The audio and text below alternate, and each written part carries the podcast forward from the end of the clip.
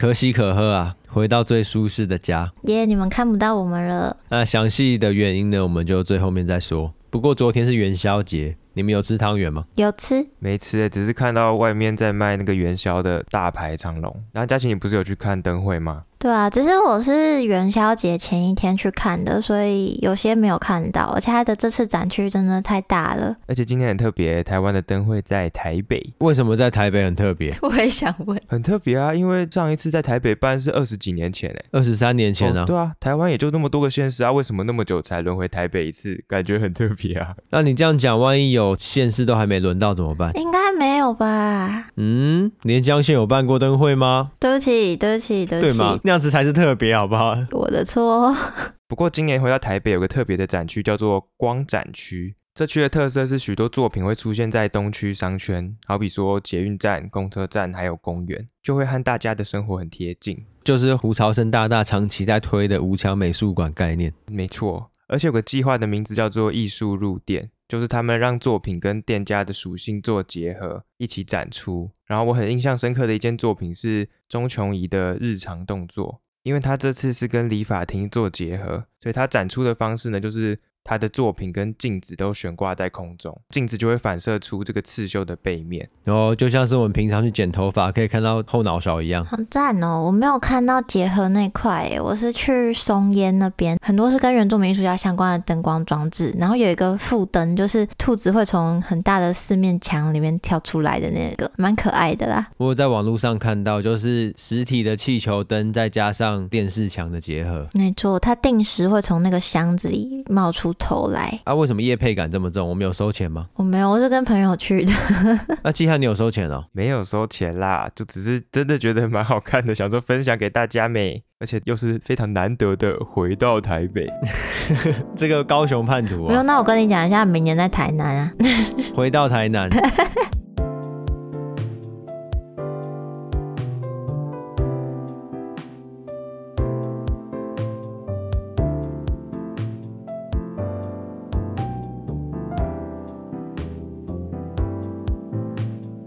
欢迎收听疫情指挥中心，我是提姆，我是佳琪，我是季汉。我们透过艺术新闻来讨论艺术与世界的关系。现在的录音时间是二零二三年的二月六号下午，我们来到第一百一十三集。我们这周新闻主要跟艺术捐赠有关系，大家对捐赠应该不会很陌生啦，因为从小到大都习惯了啊，习惯什么捐血吗？不是，就很多学校大楼啊，路边的一些公共设施，不都会写“叉叉叉捐”什么什么的吗？救护车吧？对，救护车也有哎。就是捐赠出现在你我生活中的各种地方。你这样讲一讲，好像等一下讲的艺术捐赠没有什么价值诶，这些感觉都很实用。艺术本身就没有办法定价。如果要说实用的话，哦，只是他们可以变成钱嘛，或者是变成其他教育跟其他的可能性。没错，我们常常关注的艺术新闻网站就有一篇报道是在关于艺术捐赠这件事情，就是一个大大艺术家 Tracey Emin。对，Emin 他捐赠过许多自己的创作，甚至在几个月之前呢，用八万英镑的价格，在一个帮助帕金森氏症的展览上成功售出他的作品，等于是艺术义卖。没错，那他这次也分享这一路以来他的心得还有观察哦。就是艺术家的收入和他们捐赠比起来，好像显得艺术家非常的慷慨。假设提姆拿一个他的作品去艺术拍卖，然后卖到了十几万块，然后捐出去，好像提姆捐了十几万，但其实这些钱从头到尾都没有经过他的钱包，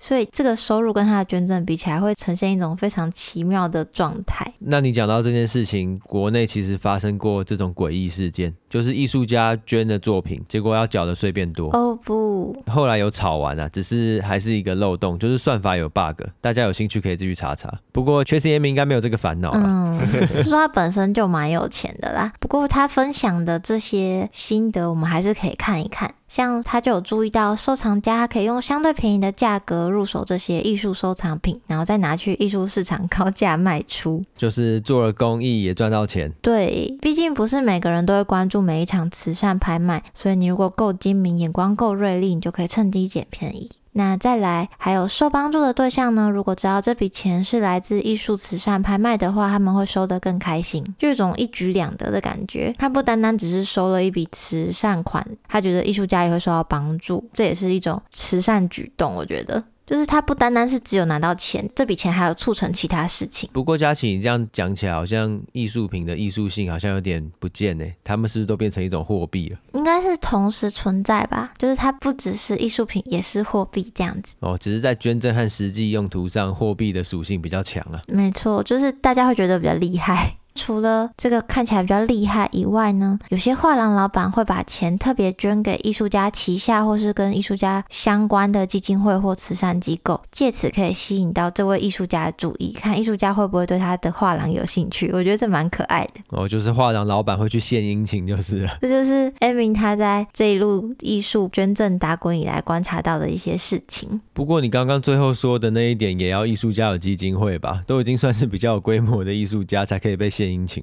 对啊，不过也不一定是旗下的啊，就是如果是艺术家常常关心的也算。就假设这个艺术家一直对什么癌症相关的东西很有关心，然后你的画廊突然捐给某个艺术家也常常在捐的机构一笔钱，他可能就会注意到你，就成功刷到存在感。没错，而且 Emin 他真的蛮猛的，就是他除了艺术捐赠这种比较常见的形式之外，他自己也有艺术学校跟很多艺术教育的计划。对啊，他有支援不少新兴艺术家，就提供他们工作室，甚至有的地方还有准备小小公寓，就让艺术家只需要支付相对便宜的住宿费，就可以继续他们的创作。我有看到他说一句很帅气的话，就是说他觉得这个世界需要更多的艺术，而不是钱，所以他要想办法让这世界有更多的艺术，那就办这个艺术学校。哦，而且他也帮助更多的艺术家可以好好的生活，可以做更多的创作。对，因为他需要更多的艺术。不过有在做这种慈善捐赠的，当然不只有慈善机构跟基金会，就大家熟悉的老牌拍卖行也有在做这些事事情。有时候只是从中协助，他们自己不会掏钱出来，甚至因为有提供专业的知识啊，还有花时间去协助，他们会从里面抽一些佣金，在商言商，没错，就是工作。不过也有一些是拍卖行直接跟艺术家合作，而不是跟画廊合作的案例。就是直接把艺术作品的售出直接拿到拍卖现场。哦，然后可能在一部分的交易额会捐赠慈善用途，这样。对，就是一部分再捐出去，就是大家双赢。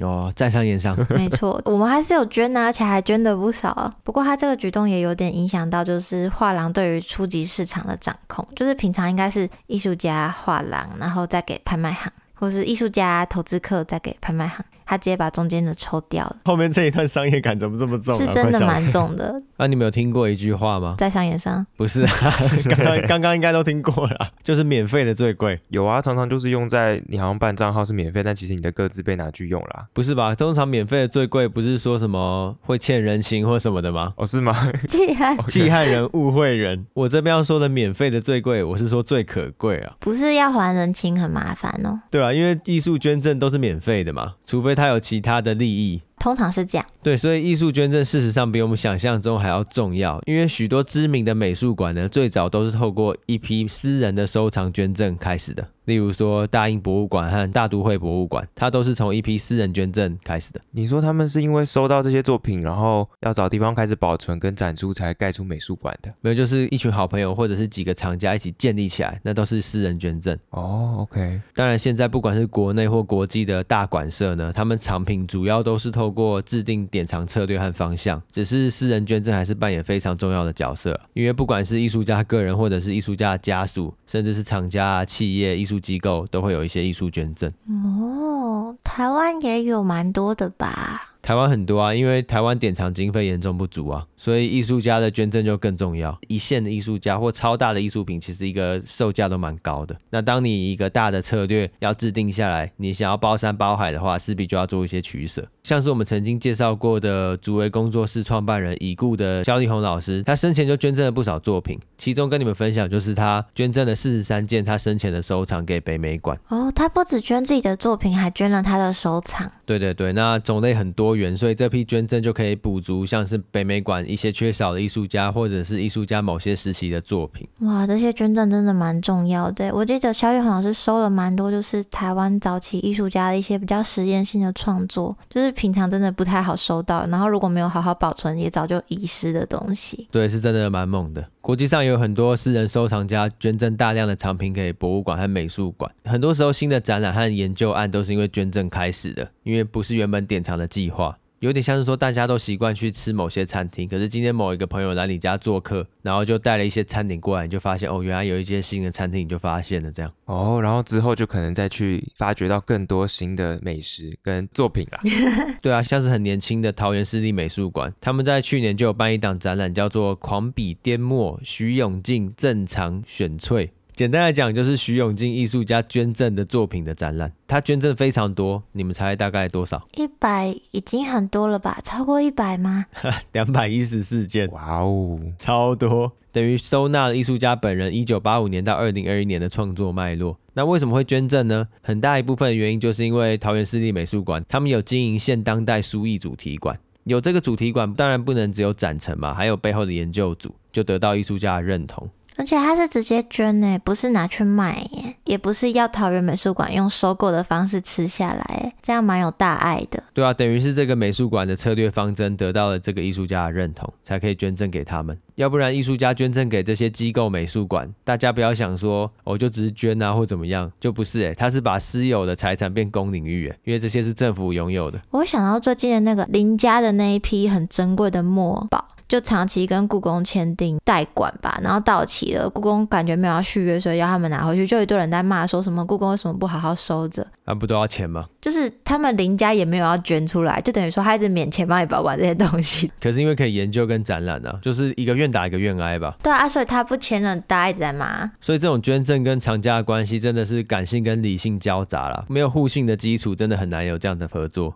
今天这期节目就基于 Tracing Emin 长期各种捐赠的新闻，我们会分享各式各样引起我们注意的捐赠案例。透过这些案例呢，希望能够激发我们对于艺术捐赠和社会介入有更多的认识。对啊，像我看到一个收藏家季米特里斯，他的捐赠计划让我蛮佩服的。因为他对于艺术品的看法是，艺术是属于全人类的，而且艺术在被看见的时候才有它的价值。哦，所以他是什么公有领域哥哦？诶，我没有看到他对这个相关的表态啊，只是他收藏的所有作品，他都希望能够给更多的人看到。他为了贯彻这个理念呢，除了把作品捐给美术馆之外，还试图建立一套系统，让美术馆之间可以合作，包含说作品之间的交流，甚至是在策展上面的合作。哇，那他这样不止捐而已，他还有把一些想法分给大家，就真的可以达成他说希望艺术可以被看见这件事情。等于是捐赠出来的作品，还有一些馆与馆之间的流动性啊，共享艺术，所以它应该比较像是 Uber Art。对耶，我觉得这样蛮不错的，不然有的捐了之后，那个美术馆就觉得哦，这是我们的东西，我们要保存它的独占性，就是你要看这个一定要来我们这边哦，就变成有些人可能就真的很难看到。有时候也要替馆说一些话啊，因为每次借出去都是风险，搞不好小朋友跌倒啊，然后就把画戳爆了。也有怪人，怪人想见教宗啊，对啊，直接把它摔烂，太多太多危险了。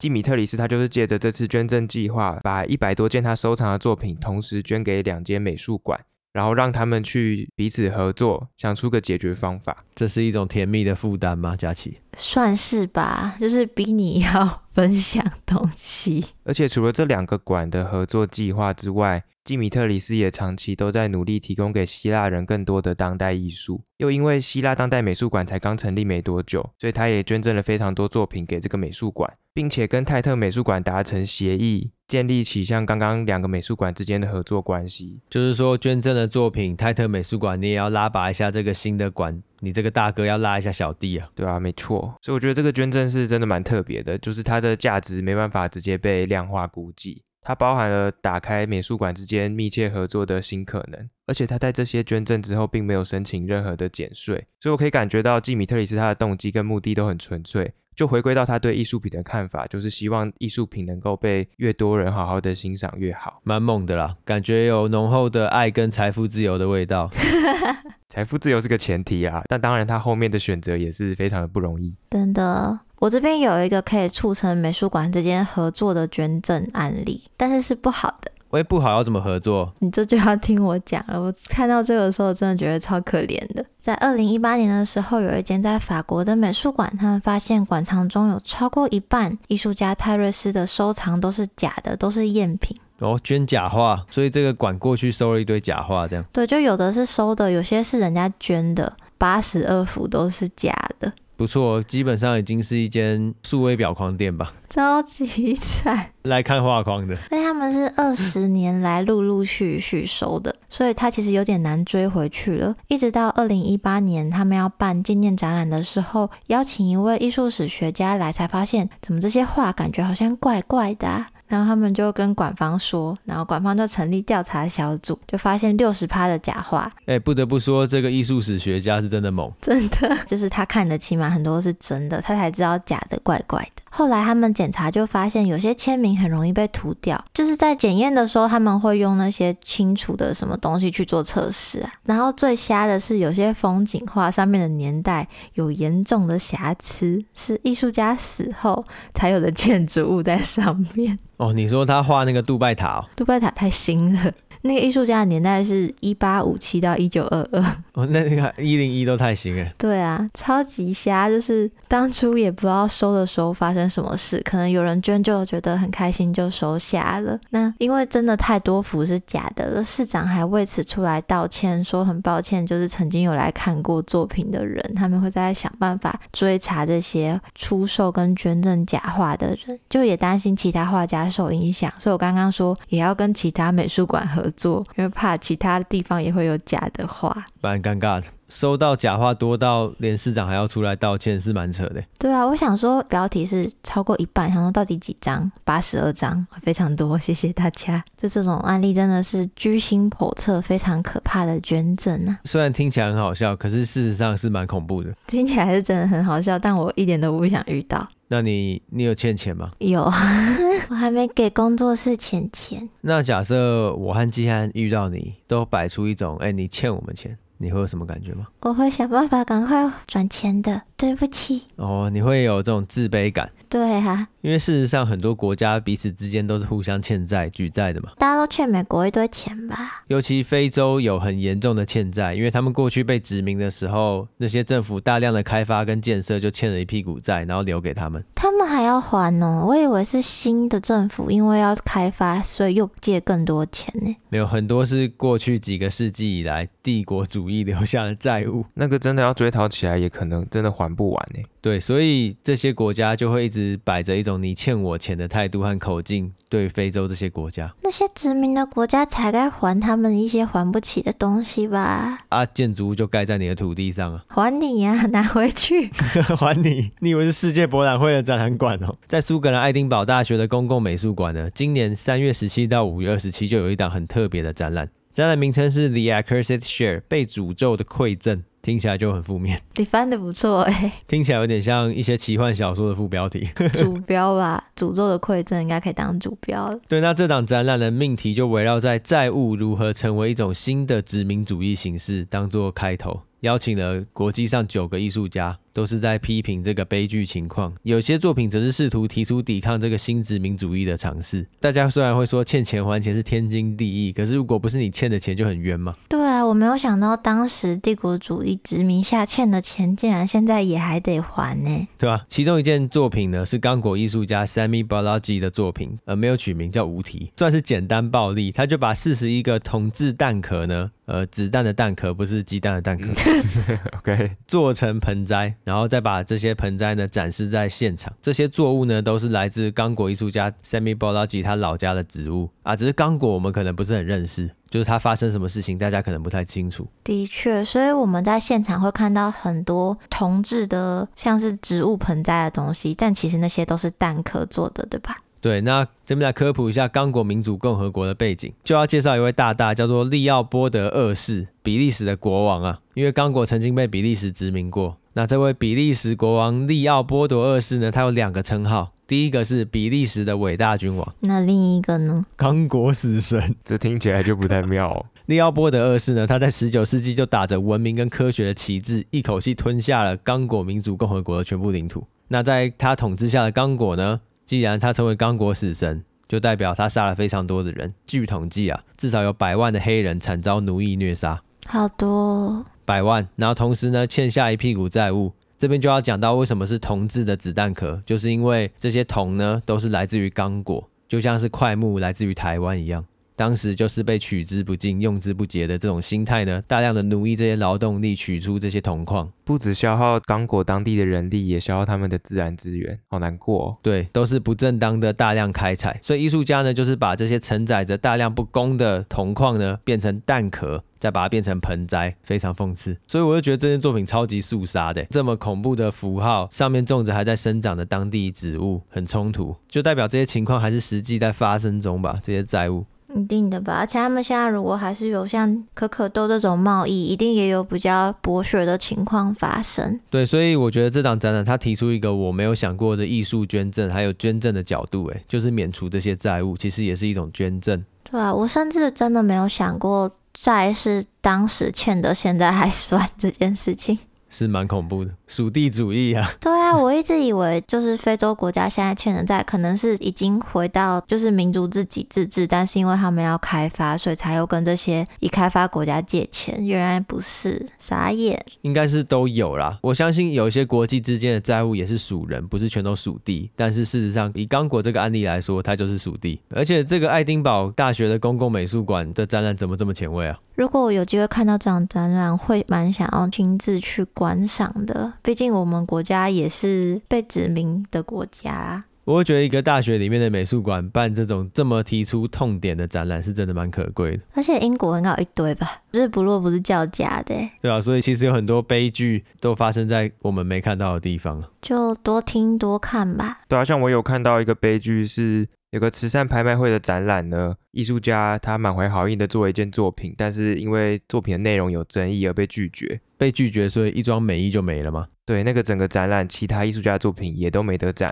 听起来好像有点一言堂哎。为什么？因为一个作品全部都被取消了？假设真的有问题，那件拿掉不就好了吗？对啊，是什么文化审查哦？我原本也是这样想哎，但是可能那个议题在当时特别的敏感，因为这个展览是二零一零年办在雪梨儿童医院。刚刚提到有争议的作品，就是涉及了儿童裸露的疑虑。那所以你提到疑虑，代表说没有坐实嘛？对啊，因为艺术家其实没有那个意图。这张摄影作品是艺术家德尔凯瑟琳，他拍摄自己六岁的儿子。这个儿子他的上半身并没有穿衣服，然后胸口以上都都被贴满了大大小小的眼睛贴纸。你是说那种小时候坐劳作一动，然后就会有一颗黑黑的在里面一直晃啊晃的那种眼睛贴纸吗？对，所以在这张摄影里面呢，那些眼珠子都是往下垂的。而男孩的眼神却十分坚定地看向观众。小孩身上很多小眼睛贴纸就很像鳞片。这位艺术家他长期的画作也都有这种鳞片的装饰性手法了。不过是因为小男孩是赤裸上半身的，所以有一些人觉得不行吧？是这样吗？对啊，医院他们就有发表声明说，这张摄影呢并不符合医院对于描绘儿童的规范。但是他们也没有直接说规范是长什么样子。对啊，这个医院怎么可能会有这种规范？这医院又不是美术馆，笑死！所以看了蛮难过的。那还有其他反对这件作品的人认为呢？这件摄影有性化儿童的嫌疑。通常会被贴上这个标签的作品，可能是会让看到的小孩想要模仿作品中人物的形象，或者是会让看到的成年人无意间用性的眼光来看待儿童。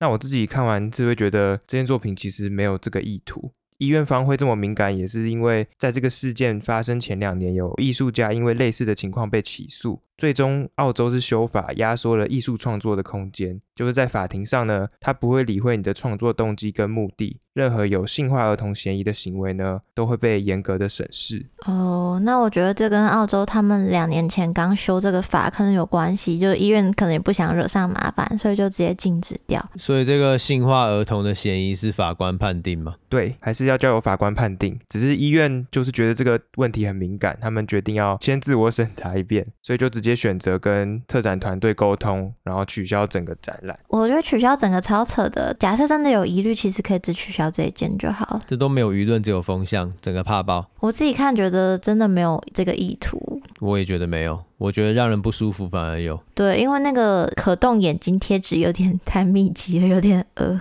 我只能说，如果看到这张图片还可以有性冲动，你是一个很厉害的人，你真是个狠人呢、啊。对啊，所以看到医院直接取消这场展览，觉得蛮可惜的。然后甚至新闻媒体他们也都会特别强调出来说，诶，因为这个作品呢，所以主办方他们损失可能将近二十万美元的捐款。然后就会觉得新闻也在带风向，就有点替艺术家打抱不平啦。社会共同承担啊，这个社会不允许这个东西存在，等于这个社会不允许这个捐款发生，等于这个社会一起退步啊。OK 啊。不过这种东西真的好难界定哦。我有想到一个更根本的解决方式。就贴在观众的眼睛上面，他就看不到，就没有裸露了。要有个工作人员在旁边，因为这个雪梨这个地方哈，他们就只能拥有这种程度的东西啊。这个也是二零一零年啊，现在可能也不一样。不过这一类型的东西真的，我觉得超级难界定的。你觉得要怎么预防？我觉得没有办法预防，这真的只能看到作品才能来判断究竟有没有这个想法。因为像小朋友在海边玩水的那种，通常都会 safe。就算小男孩也是只有穿泳裤，可是这件就不行，因为他穿着牛仔裤，赤裸上半身，然后身上有贴贴纸，这个就不行。可能构图啊，什么光影，什么鬼，全部都要考虑进去啊，眼神啊，布拉布拉的。对，我觉得这个事情有两个层次啊。第一个是他到底有没有所谓儿童裸露或者是性化儿童的这个问题。第二个就是假设有的话，到底怎么处理比较好？那显然这两个在这个案例里面好像都有点可惜。以上这礼拜的新闻专题，我们有听众回馈，耶这个很久以前的 EP 七十一，威尔史密斯赏巴掌那一集啊。这个听众呢，陈柏权他说：“我不反对艺术创作有暴力作品，每当我心情不好或者生活有压力时，看了暴力美学电影后，感觉自己的愤怒与压力被释放的感觉。”我觉得他看的应该是有暴力的电影，可是可能不是最终极的暴力美学的电影。我觉得看了之后好像没有压力被释放，还是其实你们觉得看完《发条橘子》压力有被释放？我是没有啦，我觉得压力暴增，然后听到音乐会超紧张，跟里面的主角一样。你也被治疗了。可是那天是真的没有吃午餐呢，根本就吃不下。到底谁会在早时的电影课放《发条橘子》？不过愤怒被释放有可能啊。我觉得这边说的暴力美学应该是比较大众的暴力美学，就是一些爆破场面啊，这些应该也算是广义的暴力美学了。就是变形金刚啊，玩命关头啊，这些也都算是广义的暴力美学。玩命关头不是 family 美学吗？呃，那你们有看到保罗沃克跟一个小男孩的合照吗？那个小男孩不知道去哪个逛展览，然后以前遇到保罗沃克，他们合照的时候，保罗沃克把手指插到他鼻孔里。认真吗？我有看到那张超可爱的，很好笑，超珍贵的照片。那我们有些事情要来和大家更新一下，就是关于这个 YouTube。对吧、啊？相信大家也知道，我们已经尝试了一个月，就是四集的节目都有录影。对，不过觉得效益比想象中还要差。同时，我觉得最大的重点是有点降低节目内容品质。所以，除非未来有必要，就不会再有录制版本的节目。因为我觉得疫情指挥中心又不是赚钱的目的的话，最重要的应该是我们的学习跟彼此之间的交流，所以我就以这两个核心为目标规划。之后还是会有机会啦，但最近应该就不会有这样子。不过再退一万步来看，假设也没有什么赚钱的目的或什么，流量又怎么样呢？是吧？再高也高不到哪去，那再低好像也没差。但大家不用担心，就是 YouTube 还是会像以前一样上传音档的版本，会只会上传佳琪那一轨的版本，才不会这样，很多地方是空的呢。对，就是之后 YouTube 只会有佳琪，然后 Podcast 只会有季汉，我的部分呢会移到实体唱片行以 CD 形式发售。诶、欸，我们不想赚钱就算了，还要烧一堆钱是怎样？对啊，疯了吧？没有，因为最重要的是学习和交流。那大家如果想要看到这些东西，或是有任何想法跟我们讲的话。可以到 Apple Podcast 留下五星评论，也可以在 IG 或是 FB 留言私讯跟我们说有没有觉得可以改进的地方，或是分享生活琐事也没有问题，或是看灯会的心得啊，巴拉巴拉。对，那如果你是艺术家或者是藏家，有作品想要捐赠给我们，也欢迎联络。我们没有在做艺术收藏，但如果你想要被访谈的话，可以跟我们联络，这个是有在接洽的。我们下周三再见，佳琪不要一直断我们经验好不好？对啊，那么多可能性就归零了。拜拜拜拜拜拜拜拜拜拜拜拜拜拜拜拜拜。